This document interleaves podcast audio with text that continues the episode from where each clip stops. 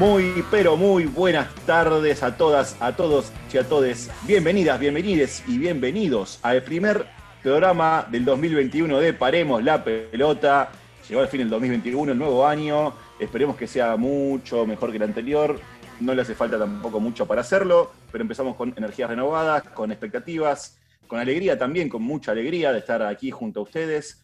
Em, mucho fútbol también, mucha información, muchas idas y venidas, mucha información social. Bueno, el programa, como siempre, cargadísimo de data. Quiero saludar a mi amiga, la señorita Rocío Badesi. ¿Cómo le va, maestra? Buenas tardes, Mica. Buenas tardes, compañeros. Y un enorme saludo a toda la audiencia. Feliz año. Que sea con, mucha salud. He visto almas tristes pensando que, que va a ser algo similar al 2020, pero quiero destacar que tenemos vacuna. En Argentina tenemos vacuna y hay que subrayarlo porque me parece que no muchos países lo han logrado, todavía por lo menos. Así que es una luz de esperanza, no hay que minimizarlo. Me parece que el 2021 va a ir repuntando de a poquito, por supuesto, pero, pero va para mejor. Así que mis mejores deseos desde acá y que disfruten el primer programa. Sí, Ro, tenés razón vos, tenemos vacuna y es gracias a que tenemos Ministerio de Salud, cosa que hace nada más dos años menos de dos años, un año y tres meses no teníamos.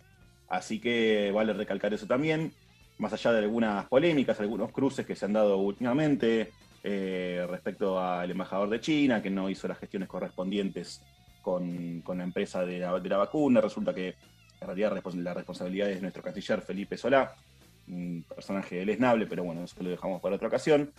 Más allá de todo, tenemos la vacuna Sputnik B, es la vacuna rusa, como se le llama en muchos medios, como si no sé, las demás eh, no, tuvieran una nacionalidad específica. Pero bueno, esperemos que sea todo para mejor. Quiero saludar a mi amigo, el señor Leandro Pérez. ¿Cómo le va? ¿Qué tal amigos, amigas, amigas Radio Escucha? Buenas tardes para todos, feliz año. Me pliego a la noticia que eh, comenzó a desarrollar Rocío con respecto al plan de vacunación que se está planificando, sobre todo para trabajo de la salud, eh, me parece algo muy loable de parte del gobierno nacional, que sean los trabajadores de la salud, ese sector tan golpeado, tan eh, malgastado durante este último 2020, que sean ellos los primeros a recibir una esta vacuna que viene a combatir el COVID-19. esperemos que llegue más dosis, porque si bien es destacable la cantidad de dosis a la que accedió Argentina, eh, si bien falta bastante como para permitir una relativa relajación que creo que muchos nosotros estamos, vamos, estamos pidiendo y necesitando también, ¿no? Como para, si se quiere, retomar una, o una vieja normalidad o una nueva normalidad, pero romper un poco con este año claustrofobio que tuvimos de 2020 encerrados gran parte del mismo en nuestras casas. Y también muy contento, Mica, por lo que dijiste vos cuando este programa, eh, un comienzo de año atípico, sobre todo porque eh, está muy cargado de, ligas deportivas de todo el mundo, inclusive la Argentina, que es algo que nosotros no estamos acostumbrados a ver el partido profesional del fútbol argentino durante el mes de enero y la Copa Libertadores también, así que este mes atípico, donde por lo general nosotros nos enfocamos en los torneos de verano y apuntamos los cañones para en febrero comenzar un torneo, este año nos encuentra con el final de la Copa Diego Maradona y los tramos finales de la Copa Libertadores, los cruces más picantes que tenemos de acá a este mes que nos eh, abraza con su calor abrasador. Y qué lindo que ese calor abrasador, ¿no, Lean? Yo te veo cara de fanático del calor, así que me alegro que destaques la parte positiva de tamaño clima, de tan lindo clima. Sí, es verdad, está todo por definirse. Eh, recordemos muchos semifinalistas argentinos en ambas competencias. Se define todo el 17 de enero respecto al torneo local, a la Copa Diego Armando Maradona, y el 14 de febrero ya empieza el otro torneo, así que tampoco tenemos mucho tiempo de descanso. Por suerte, digo, ¿no? Porque, bueno, a los que nos gusta el fútbol, la verdad que generalmente enero, febrero son meses eh, un poco tristes, un poco solitarios, así que, bueno, este año lamentablemente. que te interrumpe, también tenemos la financiación del torneo de fútbol femenino, ¿no? De la Liga Argentina Femenina, que también vamos a sumarle, que también tenemos las etapas finales de la competencia más importante del fútbol femenino de AFA. Obvio, y es el 16, de hecho, la final. O sea, un día antes de la final del torneo masculino es la final, la final del torneo femenino, que también puede darse de forma superclásica, porque recordemos que eh, tanto Boca como River están en las semifinales, después nos va a ampliar la información Ro, pero bueno, eso lo vamos a dejar para un poquito más adelante. Quiero saludar a mi amigo el picante, que está a la expectativa en la Sudamericana, Alexis Feizaurier. ¿Qué tal, Mica, amigo, Radio Escuchas? Bueno, empezando este año con, mucha esperanza, ya registrándome en el registro de, vacunación de la provincia de Buenos Aires. Eh, y como recién decían, eh, los empleados de salud, que son los más golpeados, por suerte van a ser los primeros en vacunarse. También recalco el reconocimiento económico que tienen que tener, ¿no? Así que Así que bueno, todo el abrazo y toda la fuerza para el personal de, salud y bueno, esperando vacunarme también. Así ya, ya, nos olvidamos de este COVID por un tiempo. Totalmente, sí, totalmente. Según lo que dicen los especialistas, eh, en un panorama ideal se podrían vacunar 5 millones de personas por mes, siempre y cuando llegue la vacuna. O sea que necesitaríamos más o menos 9 meses, en un panorama ideal, repito, eh, eh, digamos, en el mejor contexto posible para vacunar a toda la Argentina. Así que hay que tener un poco de paciencia, por supuesto, personal de salud esenciales y demás son los primeros en la lista, y bueno, nosotros que por suerte estamos en un rango de edad joven, como se dice, y gozamos eh, en general de buena salud, más allá de algunas eh, particularidades, tendremos que esperar un poquitito más. El tema es que esté y que la podamos este, recibir, como bien dijiste vos, para empezar a vivir la nueva normalidad o una normalidad, sea como sea, una normalidad que es lo que no tuvimos el año pasado. Quiero saludar a mi amigo, el investigador de Researchman, que está un poquito triste por la ida del oso prato, pero bueno, yo creo que va a arrancar igual de, buena forma. El señor Ignacio Solano, ¿cómo le va, maestro? Buenas tardes, compañeros, compañeras, a todos los que escuchan del otro lado. Eh, bueno, feliz año para todos, para todos los que escuchan, para ustedes también, compañeros. Eh, sí, un poquito choqueados porque no esperaba, la verdad, la salida de, Prato. Creo que también los, festejos de, los goles, el pasado domingo uno no entendía el momento y después se no sé, dio a conocer la salida, un poco entendió por qué el festejo modoso de Nacho Fernández, el festejo de con dedicatoria de Suárez a él, después uno lo ve en perspectiva y sí, claro, es algo, entendió un poquito más. Eh, bueno, también comparto con Ale el registro que ya dice a, por mi parte y a mi viejo y a mi abuela para que se vacunen cuando, cuando puedan. Ellos van a ser, obviamente, los primeros en, recibir la vacuna. Nosotros, como, somos más jóvenes, vamos a tener que esperar, pero no importa, paciencia y a seguir cuidándose. Que puedo decir que la, luz al final del túnel, no, esto es eh, un camino de esperanza posible. La única salida que queda es la vacuna y seguir cuidándonos hasta el momento. Por favor, no traigas a colación frases célebres de, este, de políticos que ya por suerte no están en su cargo. Eh, pero bueno, es tal cual como vos decís, Nacho. Es tener un poquito de paciencia y también esperanza de que, de que va a funcionar, porque al fin y al cabo, por lo menos el laboratorio que creó, la vacuna, la Sputnik, eh, tiene más premios, Nobel que toda Latinoamérica, por ejemplo, en general. ¿eh? Estamos hablando. Así que es un laboratorio que está desde 1890 y pico, tiene más de 130 años. Los palmarés y los pergaminos los tiene todos. Ahora, bueno, de ahí en adelante es confiar en la ciencia y tener paciencia. Me salió con versito y todo. Y feliz año nuevo, feliz año nuevo para todos, que no lo dije. Este año nuevo lo vamos a arrancar directamente con una locura. Grandes pensadores del fútbol, creadores de vaticinios inapelables, oráculos de la redonda, todo eso y no tanto. Falsos, profetas.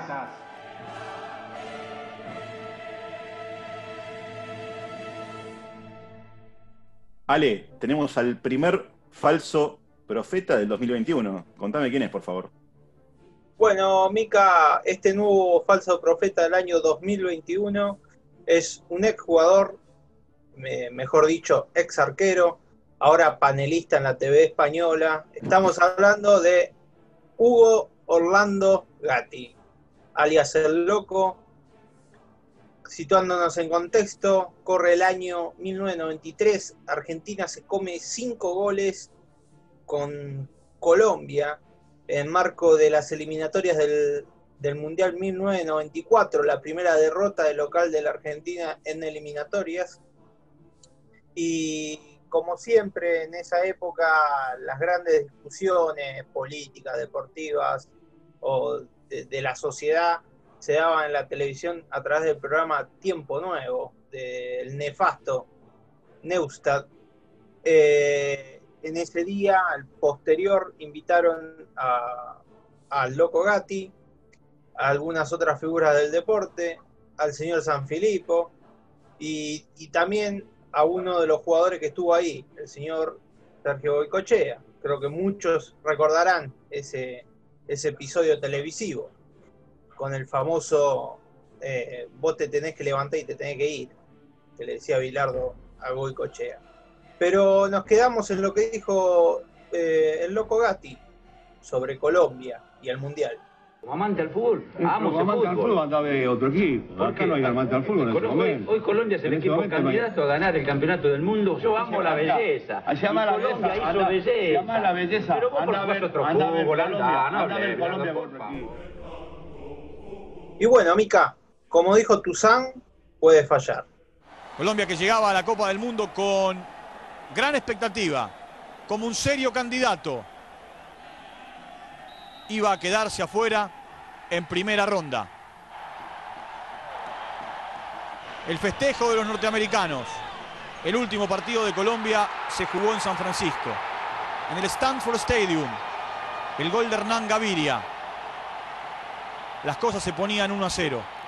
Y después el gol de John Lozano en el cierre del partido, en el minuto 90.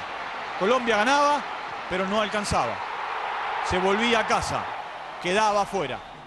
Y bueno, Mica, eh, Colombia se quedó afuera, se quedó afuera con un gol en contra de Escobar y ya sabemos cómo terminó esa historia. Asesinado por unos sicarios que no sabemos quién lo mandó, pero bueno, era gente que, estaba un poco enfadada por, por su actuación en el Mundial. Pero, pero bueno, eh, Hugo Orlando Gatti es el nuevo falso profeta paremos la pelota. Está muy bueno que traigas a colación este episodio y este tema. Primero, bueno, porque es otro ejemplo más de un deportista, en este caso, tirando pronósticos, ¿no? Que después a la postre no se cumplen ni de cerca. Eh, pero más allá de eso, me parece que también eh, este hecho, ¿no? Que comentabas vos, va mucho con la esencia del programa. Digo, ¿no? de em, conectar el fútbol, en este caso, con hechos políticos y sociales. Recordemos que Colombia fue como candidata al Mundial de 1994 después de ser unas eliminatorias fantásticas. Eh, incluso la misma selección, mismo las figuras han, reconocido que gran parte de la prensa nacional, o sea, colombiana y mundial, los ubicaba como candidatos y ellos como que estaban, bueno, a ver, hace, eh, no, somos una selección, eh, digamos, coopera, vamos a decirlo así, habían jugado el Mundial del 90 y no sé qué Mundial habían jugado antes de ese, no hacía mucho que, eran habitudes de los Mundiales, y de repente quedan eliminados con un gol en contra, que hace Andrés Escobar, exactamente, y después llegan a, Colombia y lo matan en un boliche, en un episodio muy confuso. Entonces digo, ¿el fútbol está aparte de la política, está parte de la sociedad? Me parece que no. Pero bueno, eso lo quería, digamos, como poner entre, entre paréntesis, ¿no? El hecho de Escobar. Ahora, respecto a Gatti, bueno, por algo le dicen el loco, ¿no? Era un audaz jugando dentro de la cancha, le encantaba salir del área, le encantaba llegar a mitad de cancha eh, eludiendo rivales, dar los pases casi mandando centros. Y después afuera de las canchas también siempre le gustó hablar muchísimo y, dar sus opiniones eh, sin medias tintas. Eh, lo tomás o lo dejás, básicamente, ¿no? Hay que entender también, vos hablabas de la situación de Colombia, el contexto de Colombia era muy caldeado para esa época. Escobar lo matan a, mitad de año y, ahí el ascenso era el cartel de Cali, eh, que, generalmente los carteles de, droga en Colombia alimentaron mucho el fútbol colombiano. El fútbol colombiano en los 80 se alimentó eh, básicamente por, eh, por plata del narcotráfico. El cartel de Cali, cartel de Medellín, eh, ganaron una Copa Libertadores, Nacional de Medellín en esa época. Así que eh, eh, es muy importante el contexto en el que vivían los jugadores de Colombia y que esa selección haya llegado a, a, donde llegó con, con, todo, con todo lo que lo rodeaba. Totalmente, sí. De hecho, Andrés Escobar era figura de Atlético Nacional de Medellín, salió campeón de la Libertadores en 1989, ¿no? Sí, También hay que recordar que, ya que mencionamos al cartel de Cali, el América de Cali fue, si yo no me recuerdo, eh, dos veces eh, eh, finalista de la Copa Libertadores, perdiendo la Tres. final del 86, tres, perdón. Sí, Dependiendo- tres, mejor dicho, son cuatro en realidad. Es 84, 85, 86, 87 y 96.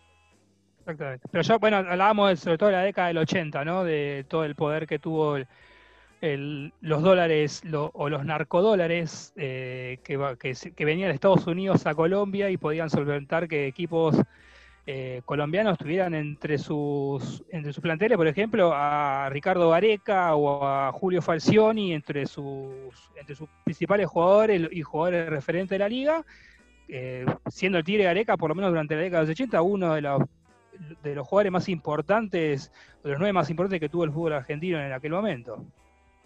Yo quería remarcar un poco lo que fue la performance de Colombia, que quedó fuera en primera ronda. O sea, iba como uno de los candidatos y quedó fuera en primera ronda y ganó el último partido de la fase de grupos. Eh, o sea, ya estaba eliminado prácticamente antes de disputarse el tercer partido. Para también un poco bajar un poco los, los carteles con los que llegan los equipos. Uno, sigue, uno puede hablar de este llega como candidato, el otro. Después empieza a rodar la pelota y. Dinámica del impensado, podríamos decir. Sí, sobre todo en mundiales, Nacho. Recordemos, no sé, se me viene a la cabeza Francia en 2002 y en 2010, ¿no? Por ejemplo, Argentina en 2002 también, habiendo ganado la- las eliminatorias eh, casi paseando. Y bueno, otros tantos ejemplos, ¿no? España en el 2014, por ejemplo, que también queda eliminada en primera ronda. Italia que, que viene, que sale campeón y queda eliminado, este, y queda eliminado dos mundiales seguidos en primera ronda, si mal no recuerdo, 2010 y 2014, después del 2006 que llega a la final, de que, que sale campeón efectivamente. Y Alemania en el último mundial. Queda eliminado en primera ronda. Suecia, si mal no recuerdo, termina tercero en el 94. O sea, una sorpresa también. Tiene apostado por Suecia, tercero. O sea, no, no, no hay, no hay que dar tantos pronósticos. No hay que dar sentencias. No, y además, Suecia, Suecia queda cuarto y tercero queda Bulgaria en 1994, de hecho, que tampoco era una selección copera que digamos. La Bulgaria de Stoikov. Yo tengo entendido que es Suecia tercero, Bulgaria cuarto. Y cuarto Bulgaria. Ah, ok, Sí. bueno, al revés era entonces. Termina Suecia tercero y cuarto Bulgaria de, de Cristo Stoikov. Que eh, selección búlgara que tiene mm, una clara referencia con la próxima sección que se viene en este programa. Sin spoilers. Exactamente, lo vamos a spoilear. Directamente lo vamos a abogar porque los deportistas, periodistas, dirigentes, toda la gente que rodea el fútbol, deje por favor de decir tantas falacias. Busca de mis bolsillos pruebas de otro cariño. Pelos en la solapa, esta sonrisa me delata. Labial en la camisa, mi coartada está hecha trizas. Estoy en evidencia, engañar tiene su ciencia. Estoy hasta la coronilla. Tú no eres ni media costilla.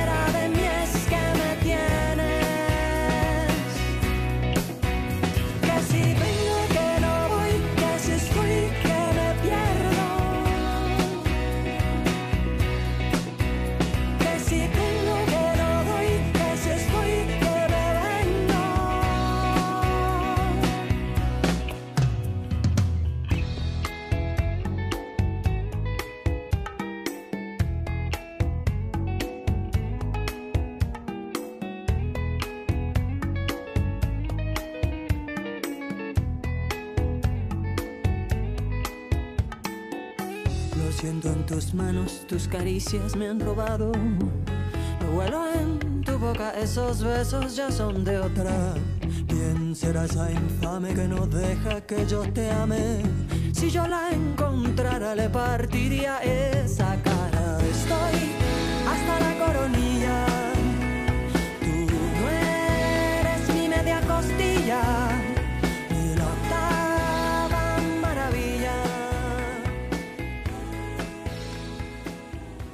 regresamos directamente a Paremos la Pelota. Estábamos escuchando un hermoso tema de Terciopelados, Bolero Falaz, quizás su éxito más reconocido, eh, que está también, forma parte del documental Rompan Todo, que está- es una temática referida a la música, pero bueno, se armó un poquito de polémica. Estaría bueno si tuviéramos más tiempo en este programa, podríamos debatirlo. Vamos a volver directamente al deporte porque no tenemos el tiempo para debatirlo, así que bueno, cualquier cosa ustedes saben. Sugerencias sobre deporte, música o algún tema que quieran charlar, lo dejan en nuestras redes que son las siguientes. Nachito. Y somos Paremos P en Twitter, Paremos la Pelota OK en Facebook, Paremos guion bajo la pelota en Instagram y pueden escuchar nuestros programas anteriores en Spotify, en nuestro podcast. Nos buscan con el nombre del programa Paremos la Pelota. Así es, señor. Así es. Y directamente volvemos al famoso infierno de Europa del Este.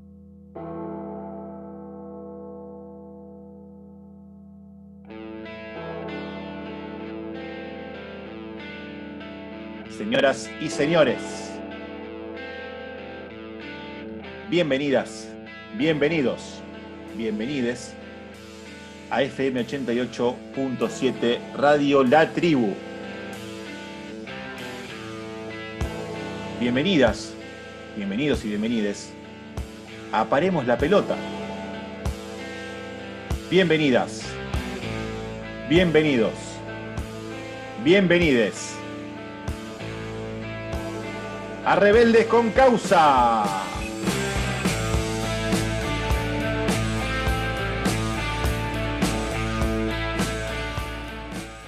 Bueno, lean, ¿a quién nos traes hoy?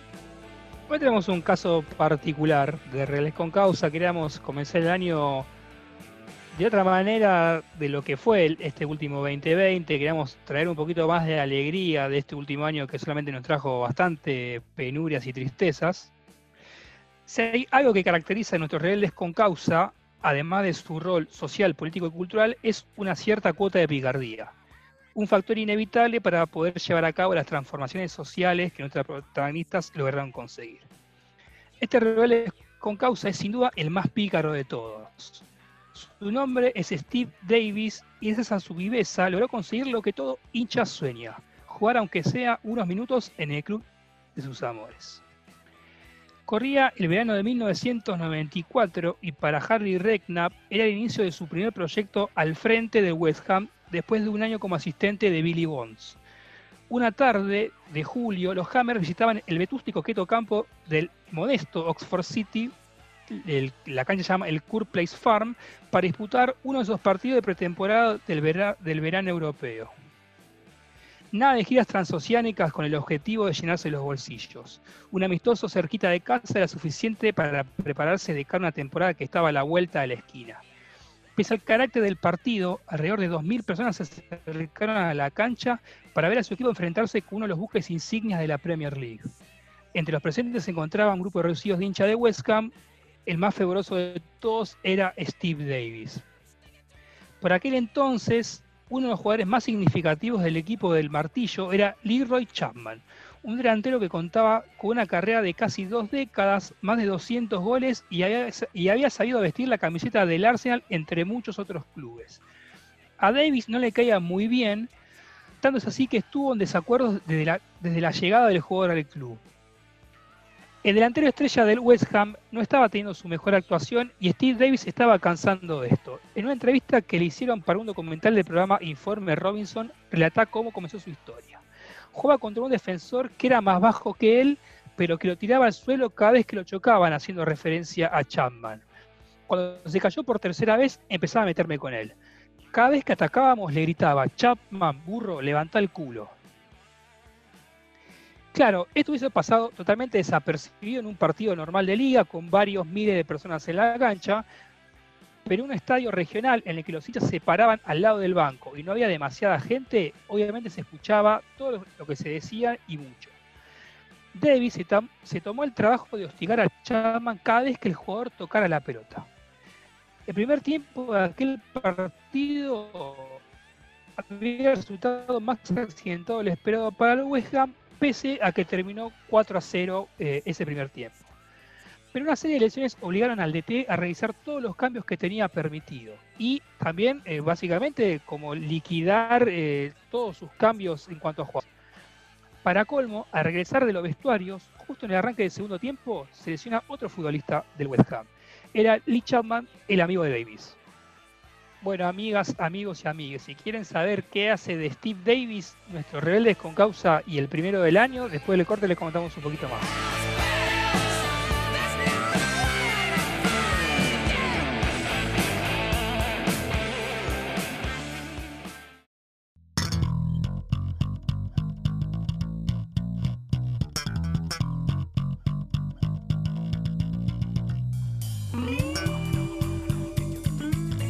Volvemos, aparemos la pelota.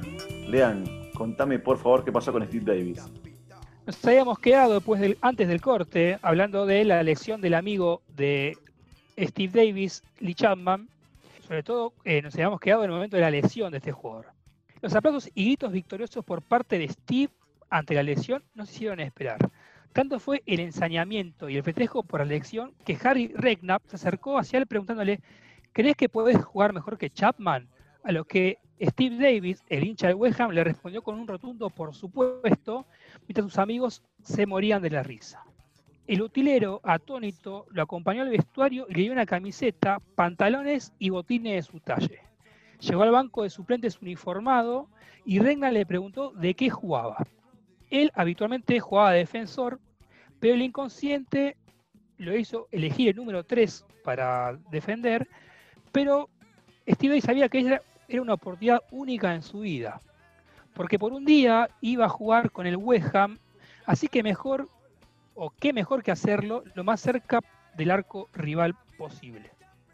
A lo que Steve Davis, a la pregunta de Harry Regna, le pregunta, cuando le pregunta de qué juega, él contesta de delantero. Y fue en esa posición en la que saltó al verde césped en el minuto 9 del segundo tiempo.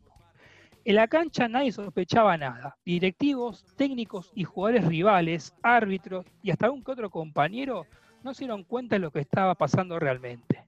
Nadie en todo el campo sabía quién era el tipo que sustituía a Lee Chapman. Sus amigos en las tribunas se morían de la risa. El árbitro, confundido, suponía que era un jugador de las divisiones inferiores. Los rivales alucinaban con su poca pinta de futbolista. La voz del estadio, que no sabía cómo anunciar la sustitución, fue corriendo hasta el banco suplente del West para preguntarle a Harry Redknapp quién era aquel tipo que acababa de ingresar en el partido con la tres en la espalda. Y Harry Redknapp le contesta, ¿no viste el Mundial? Es el búlgaro. A lo que la voz del estadio le responde, ah sí, Titishev, gran incorporación, Harry. Steve Davis, un aficionado cualquiera que se enamoró del West Ham tras la victoria en la final de la FA Cup del 75, estuvo durante más de media hora sobre el terreno de juego compartiendo momentos únicos, o por lo menos para él, con sus ídolos, sobrellevando como podía las birras tomadas antes y durante el primer tiempo y los cigarrillos fumados antes de entrar a la cancha. A su lado, Mike Marsh, Joe Bucham, Alvin Martin y compañía una locura surrealista. Su estado no impidió que sus compañeros lo incluyeran en el circuito de pases ni que sus rivales lo marcaran normalmente. El punto de inflexión y quizás uno de los momentos más importantes en la vida de Davis llegó a los 21 minutos del segundo tiempo. Dentro del área, escabulléndose entre dos defensores rivales, Steve Davis se encontró con el balón, lo controló y lo clavó en el ángulo superior derecho, lejos del alcance del arquero. Gol. Sus amigos se abrazaron y empezaron a saltar como locos. Harry Redknapp lo miró y levantó el pulgar en señal de aprobación. Él corrió, alzó los brazos y salió a festejar por la banda cerca de sus amigos hinchas. Toda era alegría, un sueño cumplido, un cuento de hadas. Pero Línea levantó la bandera y el árbitro sonó el silbato. Sí, cobraron offside y lo que ha sido el gol más amateur en la historia del fútbol profesional se transformó en un tiro libre a favor del equipo contrario. El partido terminó y con él la carrera del legendario Titishev, el búlgaro figura del Mundial que solo disputó un encuentro amistoso en el West Ham. Aquella fue la primera y única vez que Steve Davis, su identidad secreta, vistió la camiseta de su querido West Ham para así volver a su vida normal. Nadie le creyó lo que había vivido hasta que un diario nacional, The Sun, recolectó las fotos de aquel día y contó la historia. Años después, Harry Regna publicó sus memorias y le dedicó un capítulo a todo lo que había ocurrido en aquella jornada. Steve Otirishev recibió un ejemplar autografiado que decía, para Steve fuiste mejor que Chapman. esa fue la historia de Steve Davis, el primer jugador hincha que pudo jugar un partido profesional, semiprofesional con el club de sus amores. Eh, calculo que para todo aquel, aquella, aquelle amante del fútbol es el sueño de toda su vida.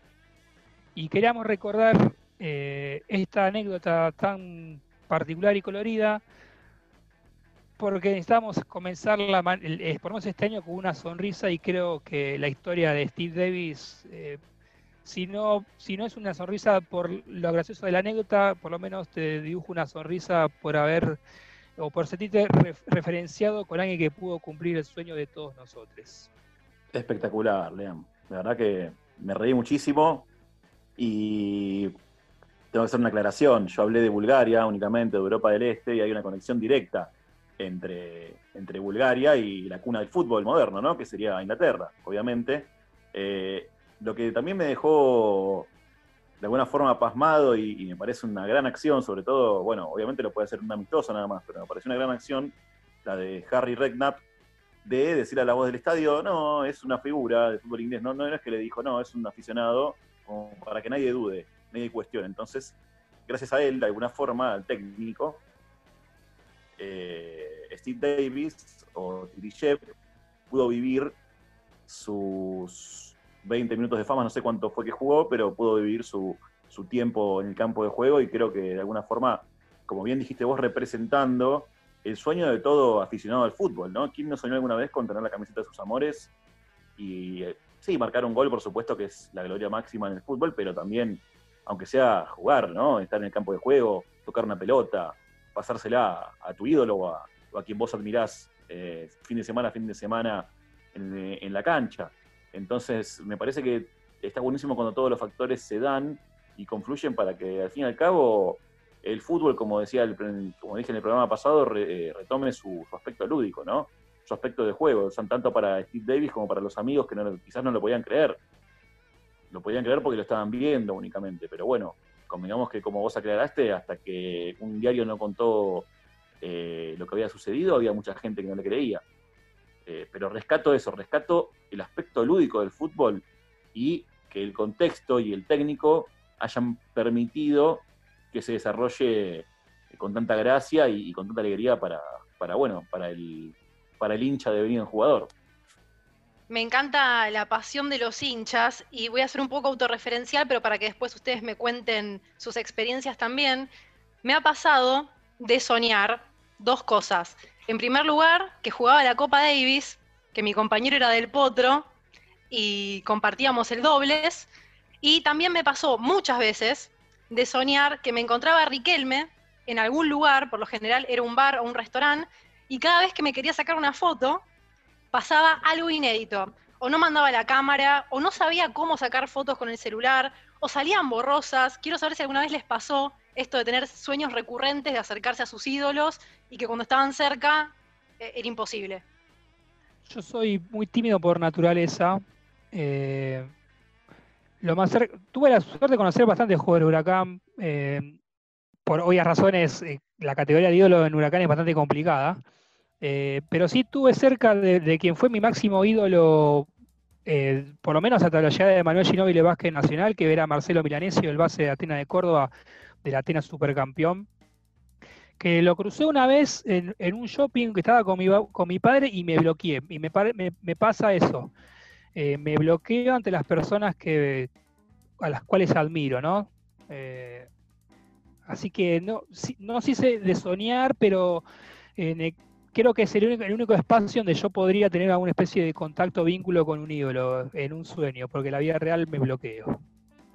Cabe aclarar, a mí me pasó lo mismo que, que Lea, eh, como todo buen nacido en la década del 90 eh, e hincha de Vélez, nuestro ídolo era Chilaver, y me pasó que en la entrada del estadio me lo crucé a Chilaver en un estacionamiento y me quedé, tenía creo 6, 7 años y me quedé paralizado frente al, mejor arquero de la historia de Vélez y, mi viejo me fue llevando de a poquito cerca de Chilaver para que me firme la entrada. Así que sí, también me pasa que con los máximos ídolos eh, uno se queda medio petrificado. Bueno, les comparto un poco lo que me pasó a mí, no, no con ídolos, pero sí con jugadores de River que los he cruzado esporádicamente, porque no, no en cerca de la cancha o en, en un ámbito que uno no espera cruzarse. Eh, me los crucé y no tampoco, tampoco atiné a una foto, un autógrafo, nada. Eh, fue el caso de Maidana Martínez Cuarta y Mamana, también, me los crucé también de compras.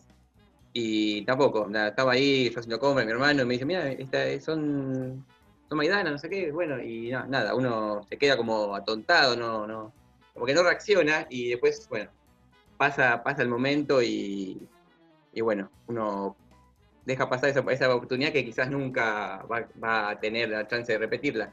Quería eh, rescatar un poco la historia del West Ham. El West Ham es un club, un club de Londres, no es de los más populares, eh, pero es un club sí, sí, con que me lleva mucha gente y que tiene, no tiene título de primera división, sí tiene tres FA Cup y dos Community Shield, una, una, una recopa de la UEFA y una Intertoto. Eh, así que lo quería destacar eso también. Bien, bien. Sí, aparte también, digamos, tiene una hinchada muy caracterizada. Eh, recordemos que ha salido incluso en películas como, como Hooligans, ¿no? Este, más allá de, de, de, sus de su palmarés a nivel títulos de su palmarés futbolístico. Respecto al encuentro con un ídolo, bueno, yo una vez me encontré con, con Bianchi, siendo hincha de boca, fue como un shock fuerte. Estaba con una amiga caminando por, por Barrio Parque, eh, que yo en esa época iba a caminar por ahí, Barrio Parque, Recoleta, porque es una zona muy linda para caminar, y de repente recuerdo que dobla una persona a la esquina, yo, yo, paso por una esquina, viene una persona, me pasa por el lado con su perro, era medio de noche ya, no se veía mucho, yo encima no veo una mierda hace mucho, perdón por el francés, este, da vuelta a la esquina a la persona y de repente miro que un auto justo da vuelta a la esquina, mira a esa persona y veo que con los labios dice, es Bianchi, es Bianchi. Y de repente me doy vuelta, lo miro de nuevo y digo, wow, veo su característica cabellera blanca, su calva en el medio. Entonces me doy vuelta y le digo, hola Carlos, ¿cómo estás? Hola, ¿cómo estás? Buenas noches. Eh, me saca una foto, mi amiga me saca una foto con él, en, en, un celular que encima perdí, lamentablemente. No, no sé qué me pasó, tuve un lapsus y no. Creo que es irrecuperable esa foto. Pero me acuerdo que le dije, era, esto era a fines del 2008. Eh, digo, ¿vas a volver a Boca, Carlos? Me dice, no, por ahora paseo a mis perros, me dice. Chao, gracias, felicidades, me dice, porque encima era cerca de fin de año, su, su frase característica. Y bueno, no, por suerte no me bloqueé. Eh, y después otra, otro, otro, otra experiencia que tuve con una, una, gloria, digamos, ¿no? En este caso tenística. Estaba caminando con un amigo también, de repente paso por la puerta de un bar y estaba Vilas, en la puerta hablando con alguien, ¿no? Entonces lo miro así como de cerca y le digo a mi amigo, che, ese es Vilas, ¿no? Y me dice, sí, sí, creo que sí. Y me doy vuelta y Vilas se da vuelta porque obviamente me vio que lo miré y me dice, hola. Y yo le digo, hola Willy, le digo, y me voy. Y me sentí un estúpido porque digo, ¿quién soy para decirle Willy? ¿No? Digo, ¿qué soy? ¿El, sobrino? ¿El amigo? Pero bueno, esa fue mi interacción eh, con, en este caso, con, un, con una gloria, con el representante más grande de la historia del tenis nacional, sin ninguna duda. Bueno, yo cuando era más chica era cara dura en ese sentido, no, tenía vergüenza. Y tengo algunas fotos, tengo con Mariano Zabaleta, con Gisela Dulco, tengo un autógrafo de Guillermo Coria.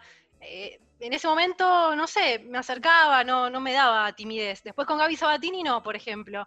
La vi de lejos, dije voy, no voy, estaba comiendo, me pareció que no daba interrumpir y ahí me acobardé. Ahora, más de grande, no sé si me acercaría, creo que los admiraría así a la distancia. Sí, es que en realidad son seres humanos como nosotros, ¿no? A ver, eh, han, han, sabido transitar su carrera con éxito, son figuras reconocidas a nivel mediático, aparte de deportivo, porque bueno, el deporte y sobre todo el deporte de élite eh, pasa a través de los medios. Eh, estoy diciendo una obviedad, pero digo, ¿no? Como, como, como son reconocidos por mucha gente, eh, convengamos que tienen un magnetismo especial, ¿no? Además de todo lo que han hecho en su carrera. Eh, pero bueno, yo creo que nada más lindo y nada mejor que cumplir ese sueño, ¿no? De, entrar a la cancha. A mí sí me ha pasado de soñar de jugar en Boca, pero en canchas más chicas, no sé, siempre, siempre tuve sueños raros de acuerdo al deporte, ¿no? Como de estar conscientemente jugando en la primera o en un partido de elite, pero siempre en lugares más chicos de lo común. Algo rarísimo. Eh, más allá de eso, cuando el sueño pasa a la realidad, como le pasó a Steve Davis, me parece que eh, es un, es un momento para atesorar de por vida que seguramente lo, lo va a hacer y, lo hace, ¿no? Eh, y convengamos que fue en una época donde todavía no había redes sociales ni había, digamos, la, el boom comunicacional eh, que hay hoy en día, ¿no? Por lo menos desde aquí hasta hace 10 o, o 15 años. Así que me parece que es un día como para archivar cualquier cosa que salga en, lo- en algún diario o en algún archivo, hay que guardarla como, como si fuera un tesoro, ¿no? Y cuando uno, digamos, traspasa la realidad y se mete en una cancha, seguramente no deja de transitar por una calle de fascinación.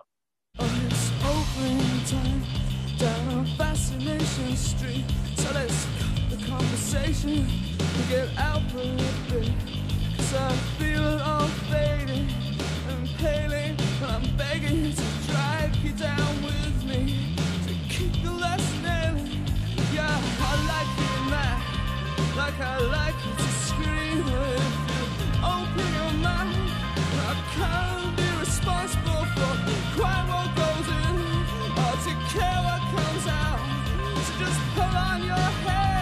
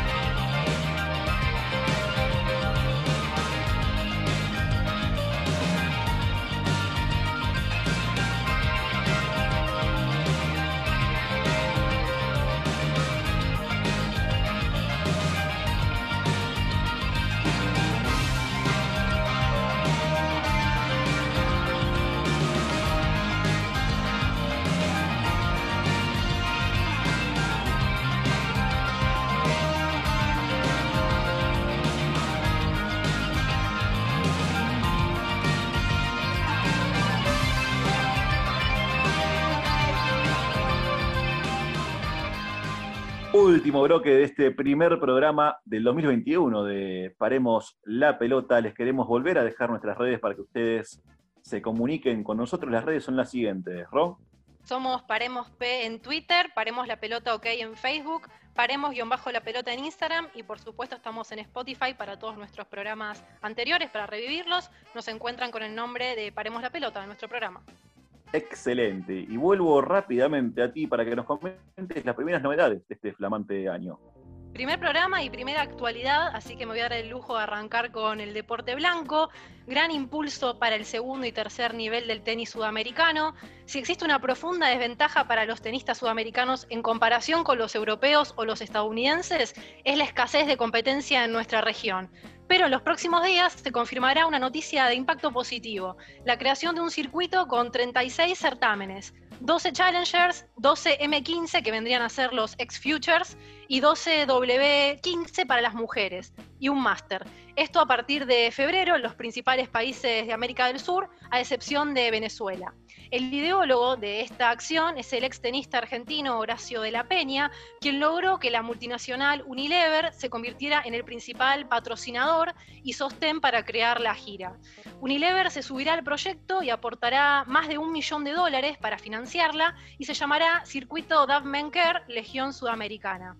Con esta nueva competencia, los sudamericanos podrán recordar los tiempos en los que la Copa Ericsson sirvió de plataforma de despegue para una valiosa cantidad de jugadores de la región. Aquella gira de Challengers disputada entre 1996 y 2001, compuesta por siete etapas o ciudades, sirvió de impulso para la que más tarde sería la Legión Argentina y para destacados extranjeros latinos como Nicolás Mazú, Fernando González, Nicolás Lapenti, entre otros.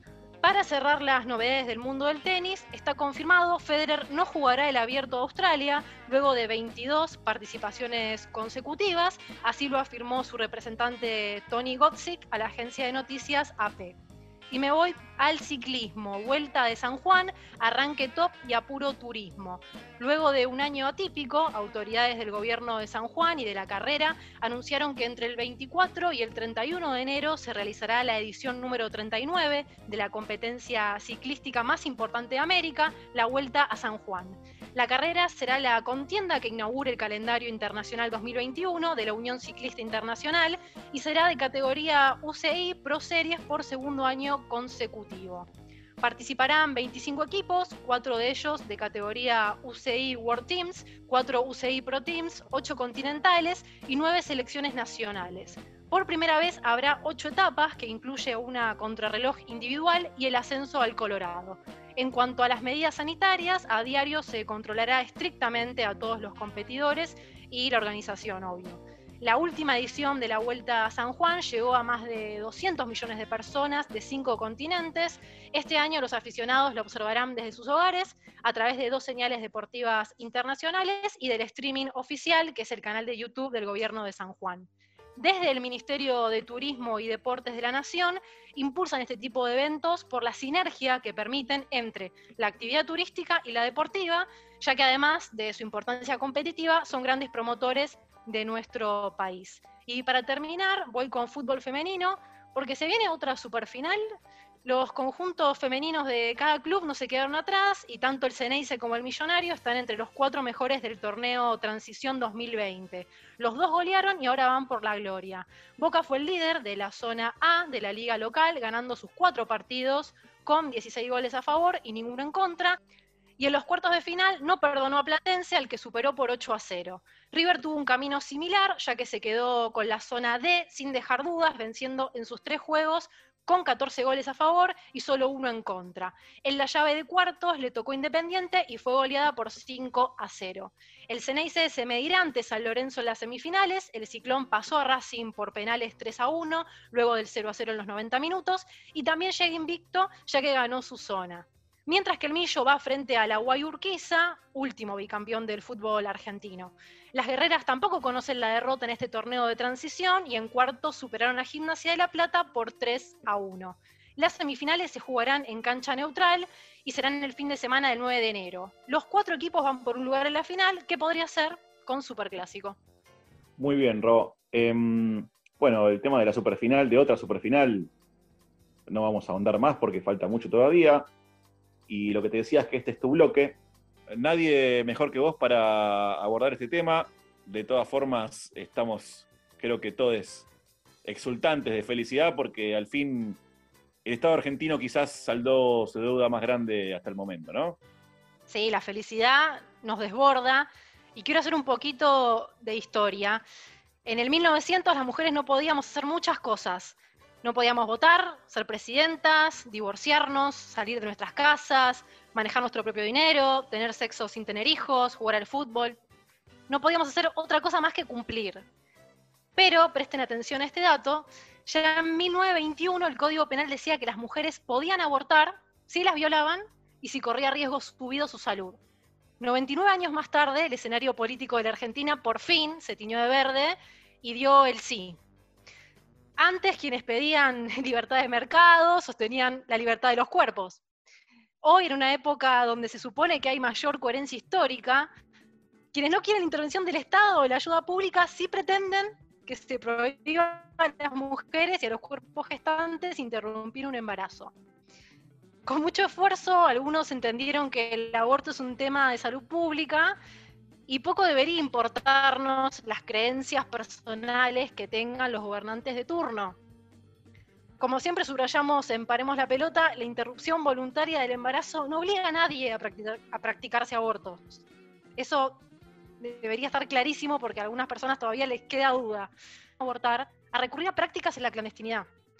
Esta semana celebramos que el Estado haya hecho algo después de tanto tiempo para detener esas muertes injustas.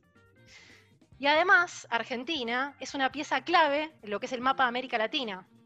Por eso es muy probable que a partir de este momento, con la ley aprobada, las demandas crezcan en todo el continente. Y ojalá así sea, ojalá seamos el faro de otros países que buscan ampliar derechos. Este verde no es solo un color y nunca volverá a significar lo mismo porque indica algo más que, que un pigmento. Son aires de cambio. Y no hablo solo del aborto legal. También me refiero a las transformaciones que se vendrán en la búsqueda de una sociedad más justa para todos. Espectacular, eh, Ro. La verdad que, bueno, como participante y conductor del programa no me queda más que felicitarte a vos y a todas las mujeres que han luchado incansablemente por, por este derecho que finalmente es ley.